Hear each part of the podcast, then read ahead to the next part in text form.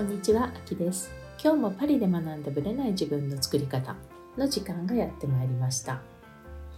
今日はですね、ちょっと違う視点でお話をしたいなと思っています。実はね、いつも年末に、ちょうどクリスマス前だと思うんですけれども、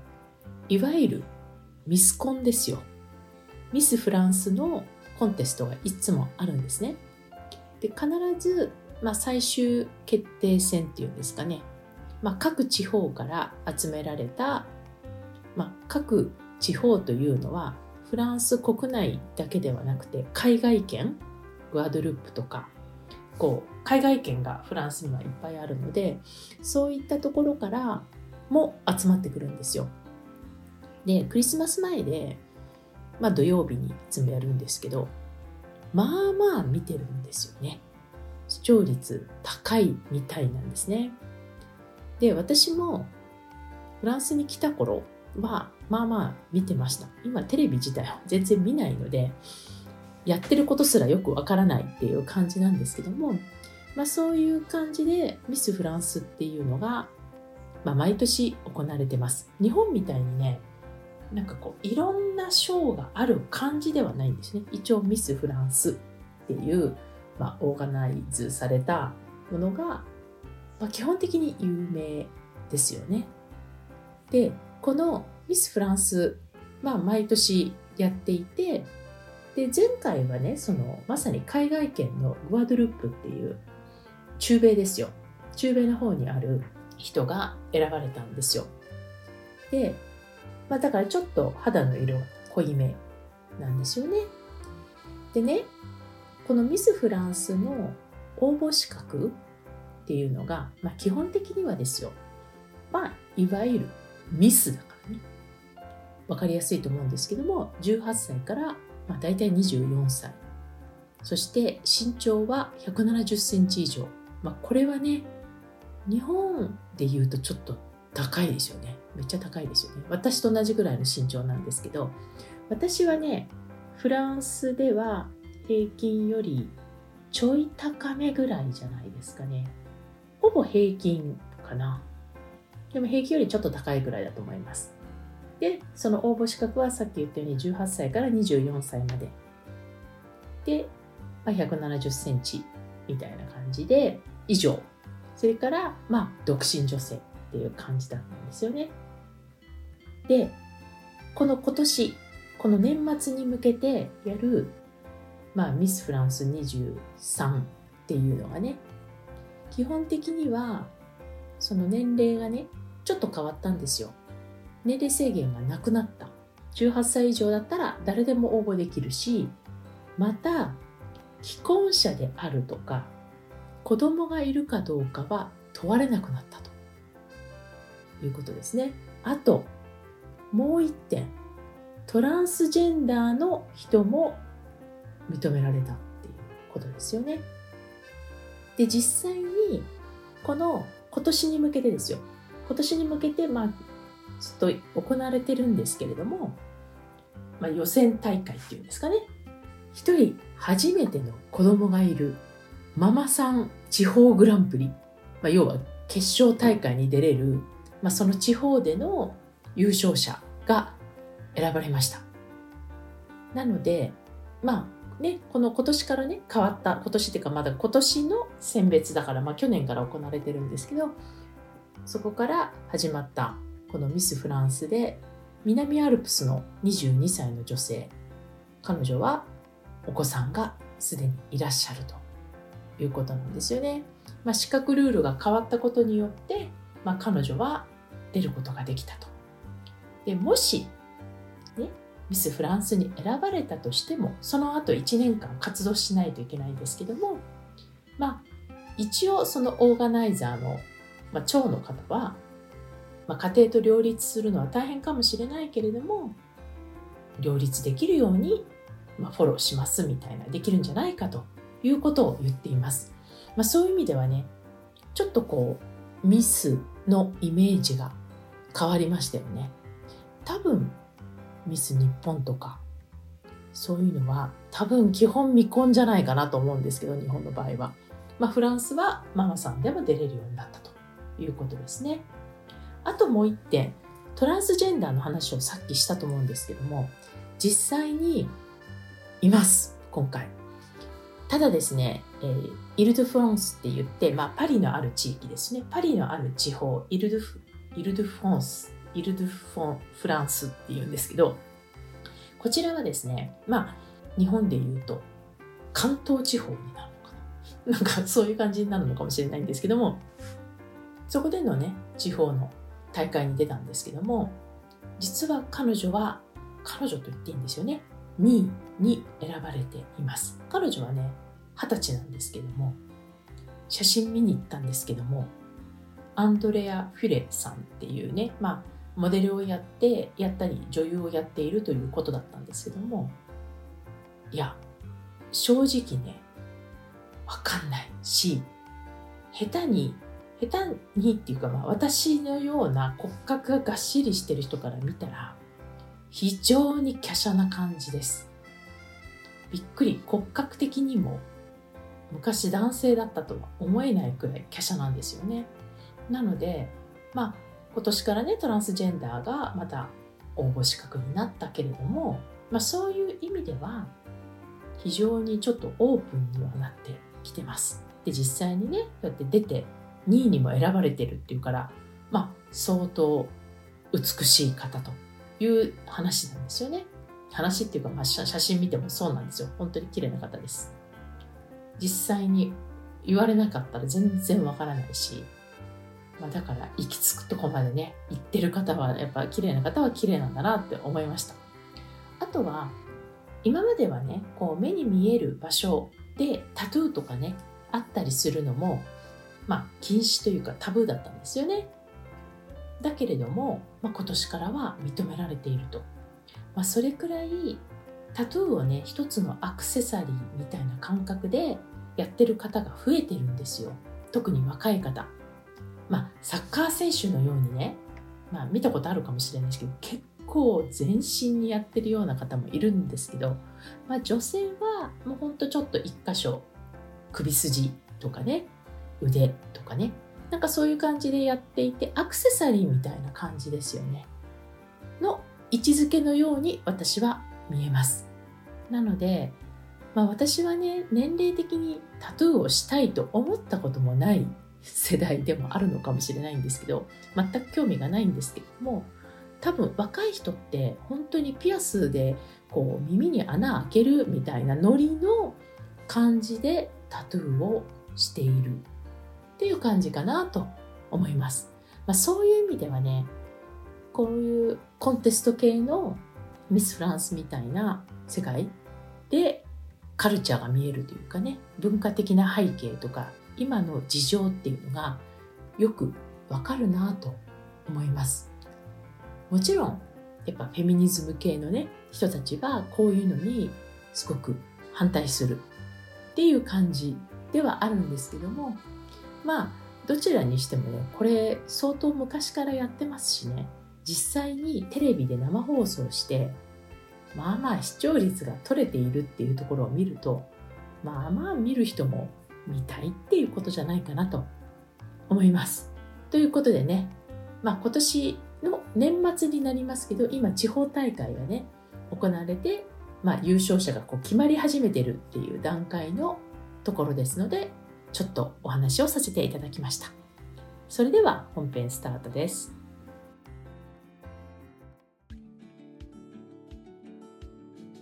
はい、本編です。今日は素敵なゲストの方に来ていただいています。助産師でフェミニンケアセラピストの田谷紀美子さんです。紀美子さん、よろしくお願いいたします。はい、こんばんは。お久しぶりです。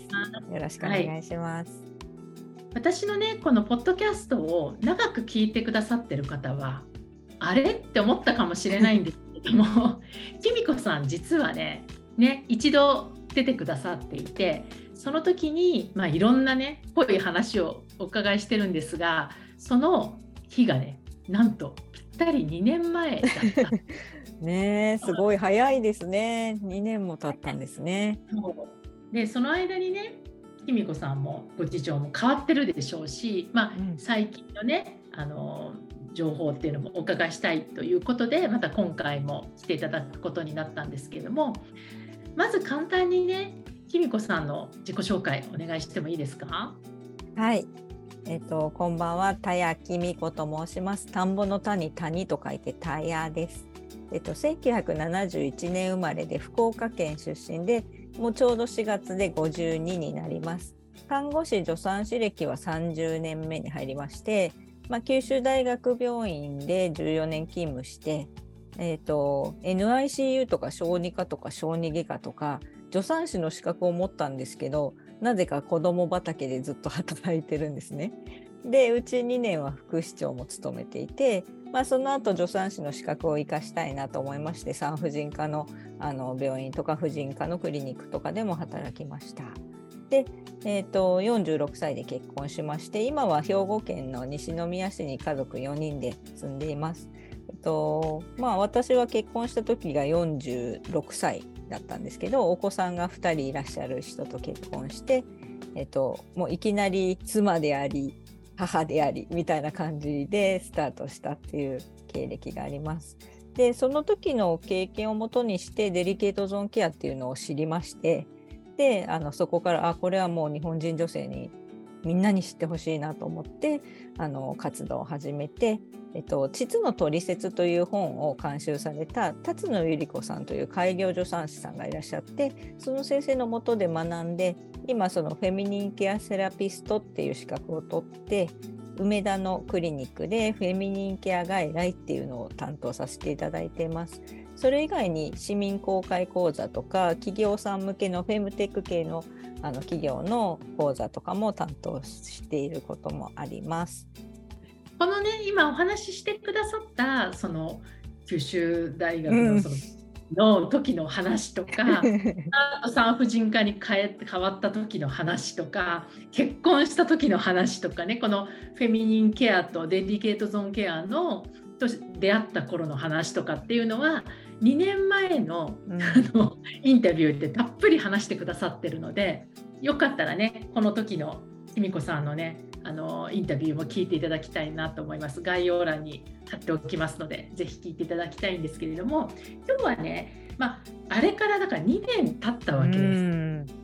で、この今ね、本当確かにフェミテクとかよく聞かれるようになった昨今っていう感じなんですけども、うん、まあ、その話であるとか、このフェミニンケア事情、最近のっていうのが、例えば2年前とどんな風に変わってきてるのかっていうのも含めて、まあね今のね最初からねその事情を聞く前にまずデリケートゾーンケアとは何ぞやところからね、うん、まあ初めて聞く方もいらっしゃると思うので聞きたいね。デリケートゾーンケアとは、うん、デリケートゾーンケアっていうのは、まあ、女性にとっての大切な場所って、まあ、おっぱいのことだったりあと、はいまあ、VIO ゾーンですねちょうどあの膣周りのケアだったりいろいろあるんですけど私があの専門でやってるのは膣周りのケアのことなんですね。えっと、ちょうど膣とか尿道とか肛門とかあるあたりで毎日お世話になってる皆さん全員漏れなく生まれて死ぬまで毎日お世話になるようなところなんですけど、まあ、ケアをするっていう概念がない方もねたくさんいらっしゃると思うんですよ。私自身も56年前までは知らなかったんですね。フランスとかではねあきさんあの、もう当たり前にやるケアなんですよね。そうですよね特にほら、ね、産後とかはね、うん、大事って言うしやっぱり骨盤底筋とかっていう言葉、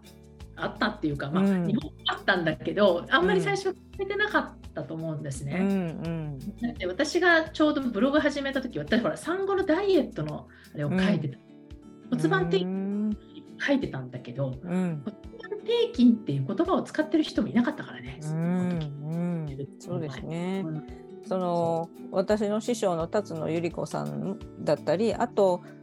元 CA で植物療法の第一人者である森田敦子先生とかもあの膣周りのケアデリケートゾーンケアについて発信してくださっていて、まあ、でもその先生たちが発信されあ始めた時はまだまだなんかこうそういう話を公にするっていうのはやっぱりはしたないとかいやらしいとか、あばずれとかなんか 裏でそうそう裏でそういう仕事してたんだろうとかね。もうありとあらゆることを言われたらしいんですよね。もはもないようなね。なんかそういう文化じゃないですか、なんかあの日本って恥ずかしいとか、まあ、そういうおしも周りの話をするのは、まあ、親子でもしないし友達でもあんまりすることがないと思うんですけど本当にね大事なところなんですよね。なんか恥ずかしいから話さないっていうのもあると思うんですけどやっぱり毎日先ほど言ったみたいにおしっこしてうんちして生理があって閉経もあるし妊娠もあるし出産もあるしそんだけたくさんお世話になってるところなんだけど何のケアもされていないっていうなんか不思議なそう言われてみれば不思議なところだよねってでも私たちはお母さんからそういうの教えてもらってないし周りの大人も教えてくれなかったから知らないだけであの海外の方特にフランスとかイタリアとかヨーロッパの方たちはお母さんから娘にちゃんと伝えるようなケアで当たり前にする歯磨きと同じようにするようなケアだったりするんですよね。だからその最初にデリケートゾーンケアっていうものがあるっていうのを聞いた時に私はね助産師だったけど衝撃だったんですね。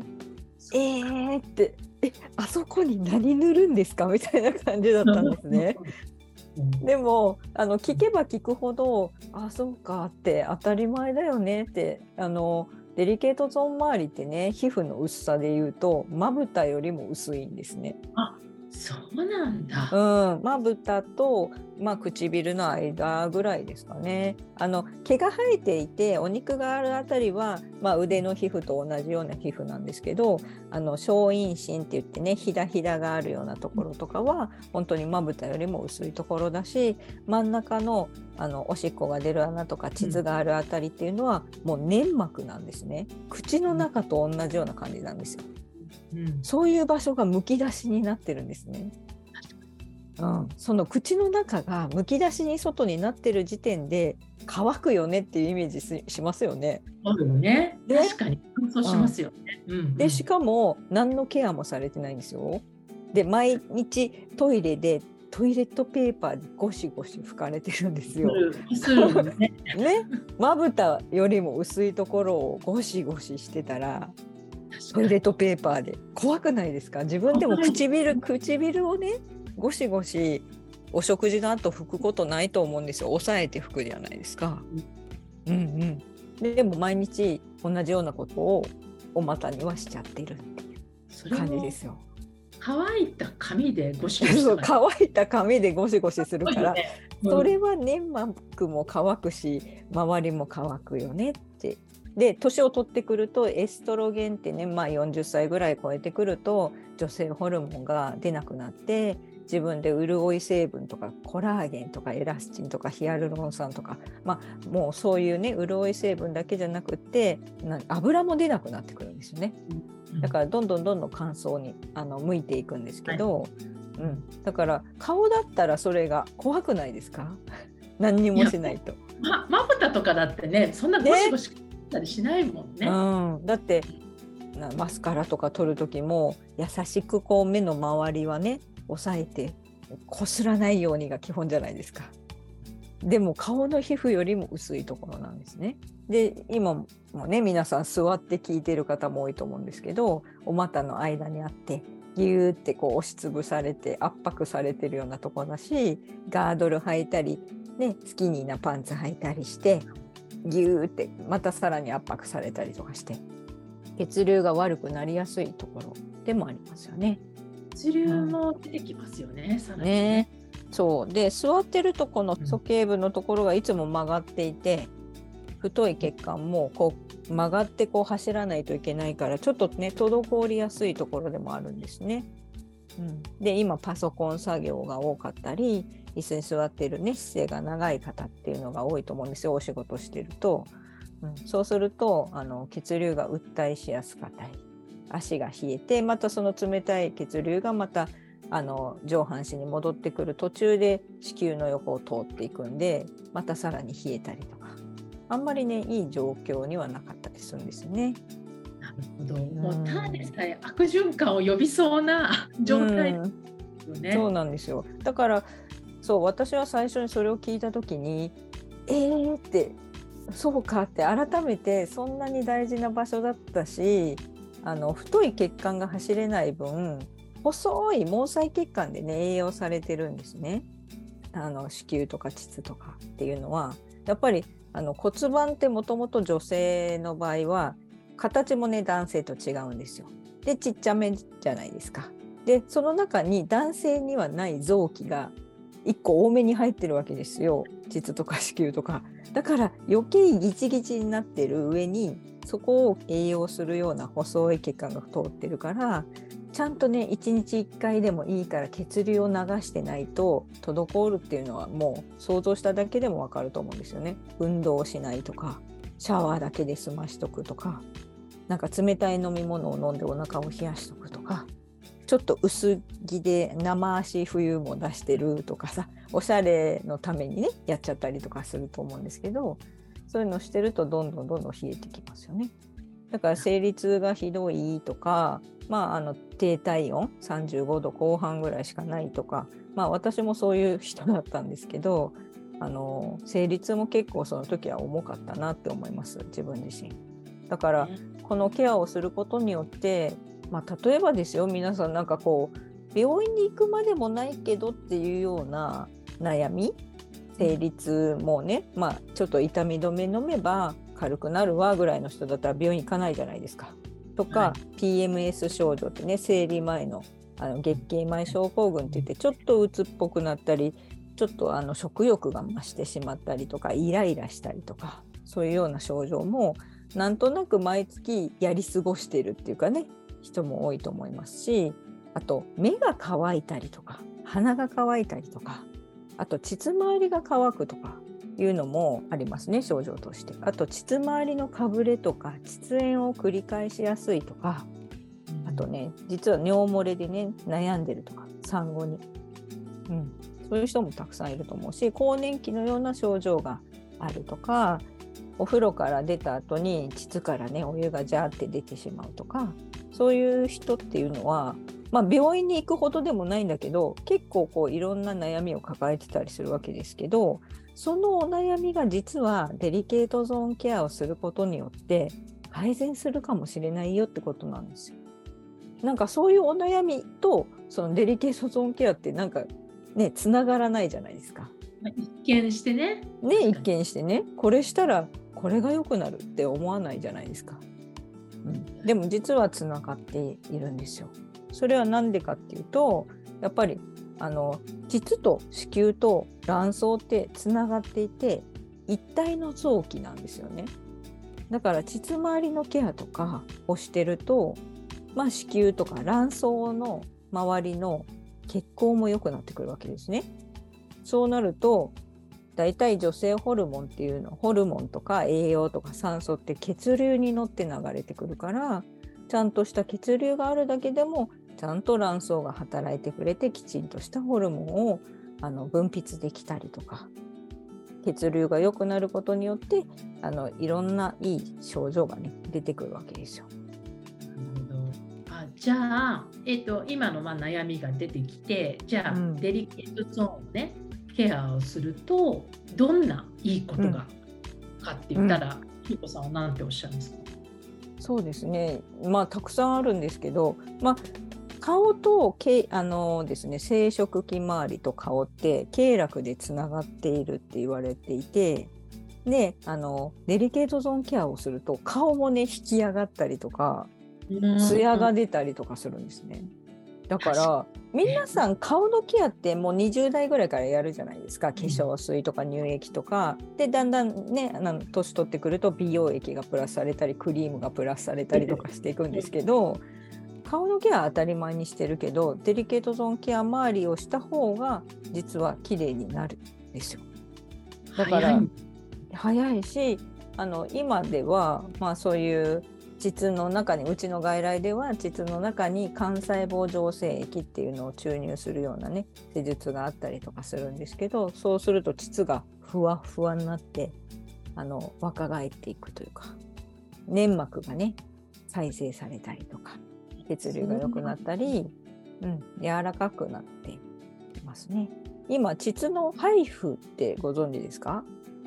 うん、顔とかそう聞くけど、うん、そうですね。今ねあの、まあ、2年前には私あんまり聞かなかったけど膣の配布っていうのも割とあの扱ってる病院が増えてきましたし、あの膣のレーザーとかいうのは2年前にもあったかなと思いますけどモナ・リザ・タッチっていうね膣を焼くようなレーザーを膣に入れて焼いていくんです。ちょっとずつ膣の粘膜を。そうすると膣がやけどしたような状態になるわけですよね。ちっとも痛くないんですよでも膣の中って。でもあのそのやけどを修復しようとして膣がねまた再生して若返ったりあの筋肉がねまたちゃんと収縮するようになるというか膣が締まるようになったり。じゃあ刺激をそうやって与えることで、うん、低下されていくってことね。あそうですそうです。っていう治療はあるんですけどまあ私の外来ではなるべくそういう侵襲的なというか体に何かこう加えたりとか傷をつけたりとかしないでいいようにセルフケアが自分でできるようにしていくのが目的の外来を作ったんですよね。でプラス、まあ、今の美容とか医療でも使われている幹細胞浄成液っていうものを入れるっていうふうにしています。じゃあこう医療系の意味もあるし美容系の意味もあるってことなんだ。そうですね。そして膣周りのケアをすることによって自律神経が整ったりするんですよ。はあ、つながってるんです。そうなんですよ。膣とあの肛門の間に栄陰っていう部分があって、はい、あの人と会うの会うにあの陰陽の陰ですね。栄陰っていうところがあって、はい、そこは実はツボになっていて。人間の体の中には361個ぐらいのツボがあるって言われてるんですけどその中の1個なんですね。でもこの間私の講座にあの鍼灸師さんが来てくださって女性のね。でもあの学生の時に習ったのは覚えてるけど普段そういうところは触らないからさすがにねデリケートゾーンに針を打つってことはないのであんまり使わないですねって言っててあでも確かにそこツボですよねっていう話をしてたんですけどこの栄陰っていうのを柔らかくすることによってこのツボ押し効果じゃないですけど血行を良くしたり柔らかくしたりマッサージしてあげることによってあの体の中心の経絡任脈っていうのと徳脈っていうね流れをこう起こすことになるんですよ体の中心の。で体の中心って背骨には神経がね走ってるでしょ？脳から頸椎通って脊髄に通ってねあの仙骨に通って尾骨に通っていきますけど全部の内臓とか手足とかを動かしてくれる神経が中心に背骨の中心にあるわけですよ。そこを走るのがあの遠因をスタートした徳脈っていう体の後ろのラインの経絡なんですね体の中心。だから遠因をあの第一ポイントなんでそこを活性化すると流れが起きていくっていう。で遠因っていうのは徳脈の第一ポイントだけじゃなくって任脈っていう前の経絡のスタートポイントでもあるので両方のね流れが起こってくるんです。なるほどね。でまあこの前と後ろだけじゃなくて口の中に入ってぐるぐる体内をね回ってるっていう話なんですけどまあだからそれをイメージしながらやってあげるっていうのもエネルギー的な意味でも動きが始まるんですよね。うん、血流とか良くなるわけだよね。そこにね、だから体調が良くなるとかいう人は多いですね。あと、リフレクソロジーって足の裏にはたくさんの反射球とかツボがあるって言いますよね。でかかとがちょうど生殖器で内くるぶしとかかとの間ぐらいが子宮のツボ子宮の反射球って言われてるんですよ。でこのかかとがよくガサガサになってる方いるじゃないですか。私も結構なってましたけど膣周りが乾燥してる人ってここら辺が結構カチカチなんですよ。あ結構多そうですよね。うん、うん、どんなに綺麗な人でもやっぱり夏ミュールとか履いた時にかかとがガビガビだとなんかちょっと生活習が出てがっかりしたりしね。しちゃうよね確かにね。うんうんうんだからそういう意味まあそういう意味でどういう意味ねやねんって感じですけどあのねこの見えないところのケアがこういうかかとにまで現れるんだっていう。だからデリケートゾーンケアをするとかかとが綺麗になる人多いんですよ。私の知り合いの男性で6050半ばぐらいの男性がいらっしゃってでデリケートゾーンケアが女性にいいんだったら男性にもいいだろうって言って自分でねあのケアを始めたらかかとがね綺麗になったんですって。その方はお仕事上旅を図れるんですね。で結構かかとでこう踏んだりする時に痛かったらしいんです。やっぱかかとがひび割れてるから。でもそれがね綺麗になってね痛くなくなったんだって。面白いと思って。やっぱね、だから人によって、うん、だから人によって出るところが違って顔がね綺麗になったりなんかお肌の化粧ののりが良くなったんです先生っていう人もいればほうれい線とかが薄くなったっていう人もいるしあのおっぱいが上がったりとか。やっぱ女性ホルモンのねあのバランスが整ってくるんでおっぱいが引き上がったりヒップがね上がったりあとちゃんと骨盤底筋の運動とかするとあのウエストがくびれたりとか嬉しいことばっかりなんですよ。生理痛が軽減したりあの私のセラピーを受けてくださった PMS 症状がねひどい方はえーと、月の半ば半分ぐらいはあのずっと寝てたらしいんですよ家で。PMS 症状のために。うんね。うん、でまあその方は特にひどくてもうそういう症状になったらもうとにかくメンタルも落ちるうつっぽくなってしまってベッドから起き上がれない。でもう部屋も真っ暗携帯も触らない。お風呂も入らない。ご飯はまあかろうじてちょっと食べる。トイレだけ行くみたいな。月の半ばそんな感じらしいだったらしいんですね。でも30代の方でここから結婚もしたい妊娠もしたいっていうご希望があってであの、まあ、とにかくなんか痩せてるしであのストレスもすごく多い方だったんですね。だからあの私のセラピーを一回受けていただいて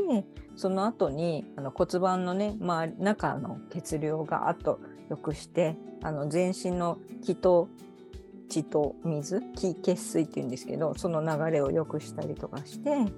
あのアプローチしてであとセルフケアとかをご指導して1ヶ月間過ごしてもらったら次に会った時に「先生」ってあのすっごい楽だったんです今回その PMS があって。まあ、1週間も寝てないと思いますみたいなこと言ってて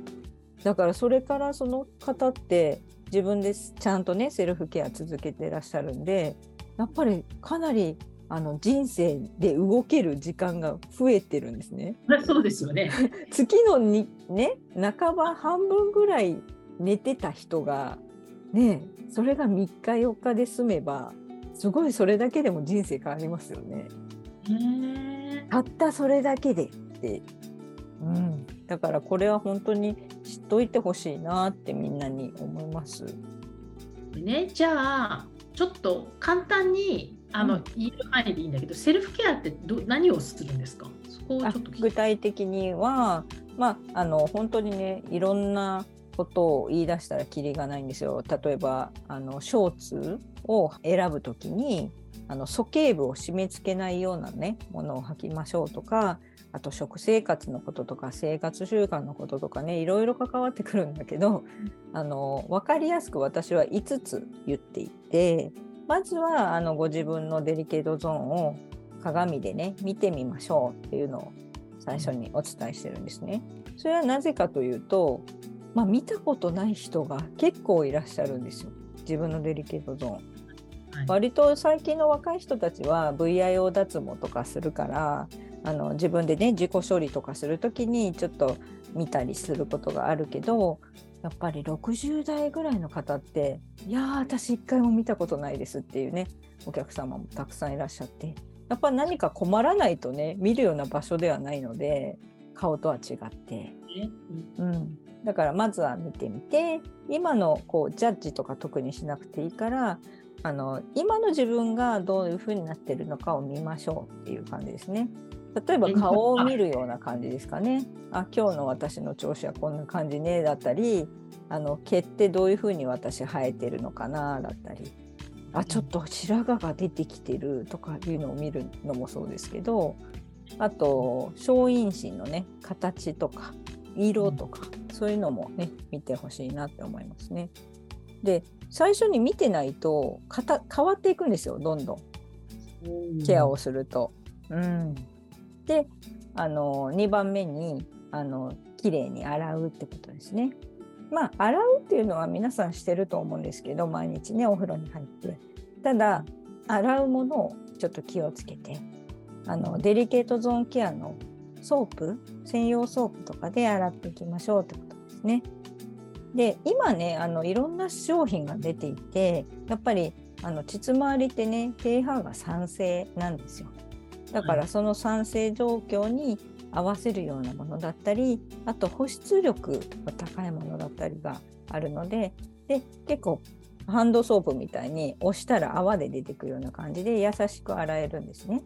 だからそういうもので手でね優しく洗ってあげるっていうのがあの基本になってきます。だからゴシゴシこするからやっぱり黒ずみの原因になったりとか乾燥が進むからでウォシュレットであの洗わないっていうのも大事ですかね洗いすぎるし塩素も入ってるじゃないですか水道水って。で膣には膣のねいい乳酸菌が住んでるんですよ。レーデルライン肝菌っていう乳酸肝菌が住んでるんですね。その菌を洗い流さないようにするっていうのも大事です。だから膣の中を洗わないっていうのが基本なんですね。